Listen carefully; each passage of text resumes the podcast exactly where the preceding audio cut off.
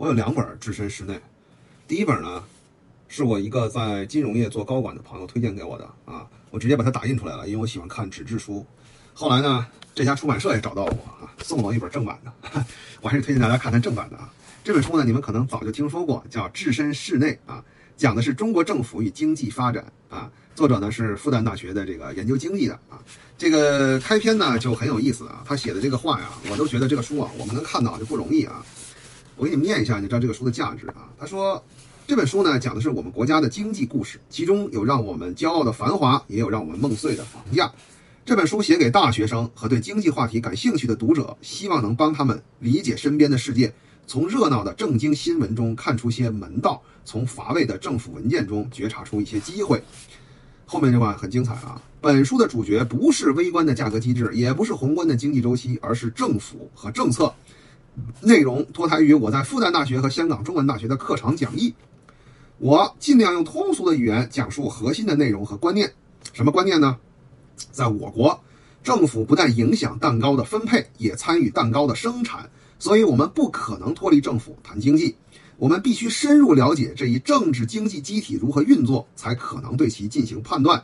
我们生活在这个机体中，我们的发展有赖于对这个机体的认知。我们要避免把舶来的理论化化成先入为主的判断。当我们看到现实与理论不符，我们便直斥现实之非。我们要把了解的我们啊，进而把了解的现象变成了讥讽的对象，啊，什么意思？我们太特殊了啊！你要了解中国经济，先要了解中国政府，没毛病吧？啊，我国的政治经济现象非常复杂，不同的理论和信息都只能反映现象的不同侧面。对从事经济实务工作的读者，比如金融和投资，我希望能帮助他们了解日常业务之外的政治经济背景。实际上啊，干这些的人应该没有没看过这书的了啊。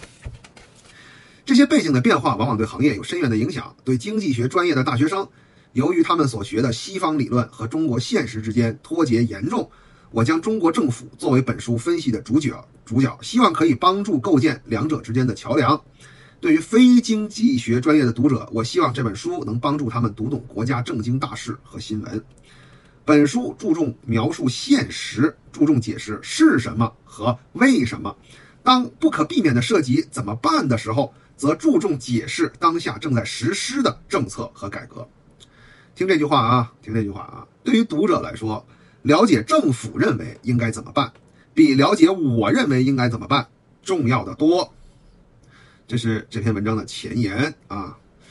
呃，这种深度剖析我国政府的这种对经济的理解啊、决策机制等等的这样的书，在中国非常难得。那么这个作者呢，也是常年在这个一线教学。在这本书写完之后呢，也有很多金融机构请他去培训。你们应该听说过蓝小欢这个人，网上应该还有他的这个 PPT 的这个流流传啊，高清无码是吧？啊，呃，这个我没有办法啊，我很早就听说过这本书，但是我不能把我的影印本推荐给你们。